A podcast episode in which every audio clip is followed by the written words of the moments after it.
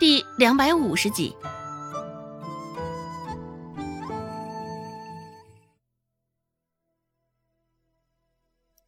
七绕八绕的，周芷可算是进了村子了。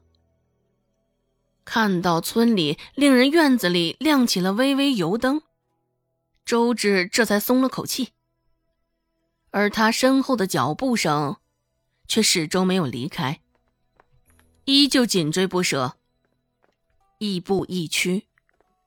现在进了村子，周芷的胆子也算是大了起来。借着微弱的光，周芷转过身瞧了一眼，跟在他身后的男人，他不认识，是一张生脸，应该是第一次见。男人脸上有一条红色的疤，从额角一直蜿蜒到眼睛下方。在灯光下看，这就像是一条丑陋的蜈蚣啊！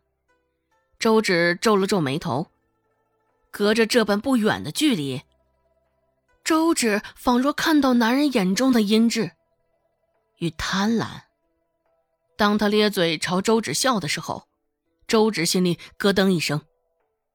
眉眼中的防备浓得化不开，紧紧地抓着手上的伞，周芷手上的筋快爆了起来。那男人突然开口说道：“小丫头，早点睡啊。”声音刺刺的，有点粗糙的沙哑，只是又有点尖锐的刺耳，甚是难听。在静谧无声的夜晚，突然响起来。还真的是诡异突兀至极。周芷依旧一脸戒备，没有搭理他，继续往周家门口走。这个男人一看就不是什么好东西。周芷心里已经给他下了这样的定义。一路走，他还一路跟着。周芷心里却是纳闷极了，这个人到底是想干什么？转过一个弯。周芷就在眼前，身后的脚步声这才消失。不远处，周芷看到个小小的人儿坐在门槛上张望着。看到周芷，周兴也来不及拍拍屁股上的灰尘，直接像个小鸟似的飞了过来，牵着周芷的手。周兴说道：“怎的这么晚回来，将我急死了。”周兴是真的急坏了，以为周有巧与孟婆子两人真的联手将周芷卖给了牙婆子。左右等着都不见周芷的身影，越想心里越是发慌。嗯，今天药铺里有事儿，我就帮着搭了把手，晚了些回来。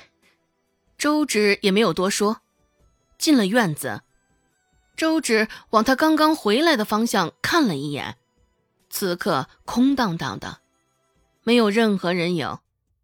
刚刚见到的那个人，他不记得是历山村上的呀。见周芷一副魂不守舍的模样，周兴问道：“啊，二妹，你这是怎么了？”周芷没有将刚刚那些事儿说出来，也是省得周兴多担心。不过细细琢磨，这个男人好似知道他是周家的，若不然，也不会到了周家门口，脚步便消失了。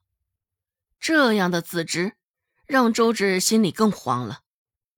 想到刚刚那个男人的笑容，周芷更是浑身战栗。顾寒生的那把伞，周芷第二天也没有还给他。不过。来去之间，周芷都会自发的带上那把伞防身。依旧是致远酒楼，不过却没有瞧见顾寒生的人，倒是瞧见了柳青青。听到脚步声，柳青青喜出望外的将身上的服饰、头饰都细细的整理了一遍，只是一回头，进门的却是周芷。看到周芷的那张脸。柳青青上扬的嘴角瞬间就耷拉了下来，斜着眼睛，甚是倨傲的扫了周芷一眼。对于他如此鲜明的前后态度，周芷也没有说什么，只是撇撇嘴。哟，追的可真紧呐，倒是一日都不差啊。也不知道什么时候，咱们更燕国的女子这般开明了。柳青青斜着眼睛，阴阳怪气道。周芷嗤之以鼻，轻巧的回应道：“是啊，官宦小姐现在竟日日跑市井，为了男人天天抛头露面的，这事儿说出来，竟也是罕见的。”柳青青没有想到，周芷现在竟然敢还嘴，指着周芷的鼻子，柳青青的脸都红了。你真是不要脸！脸上红辣辣一片，只是也不知道是因为被周芷的话给气的，还是被羞的。周芷淡淡的扫了他一眼，将还杵在他鼻子前的那根食指挥去。周芷淡淡的道：“彼此彼此。”这对柳青青来说，真的是奇耻大辱啊！之前因为那兔子的事儿，周芷还挺欣赏柳青青的，至少将那两人给惩治了。只是现在这般无理取闹，周芷却是有点欣赏不来。柳青青大睁着眼睛，扬声说道：“哼，你死了这条心吧！你凭什么跟我争顾大哥？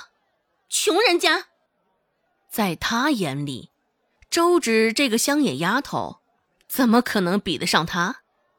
周芷学着往日顾寒生的模样，把玩着一枚茶盏，脱离了有钱有权有势的爹娘，你以为你是个什么东西？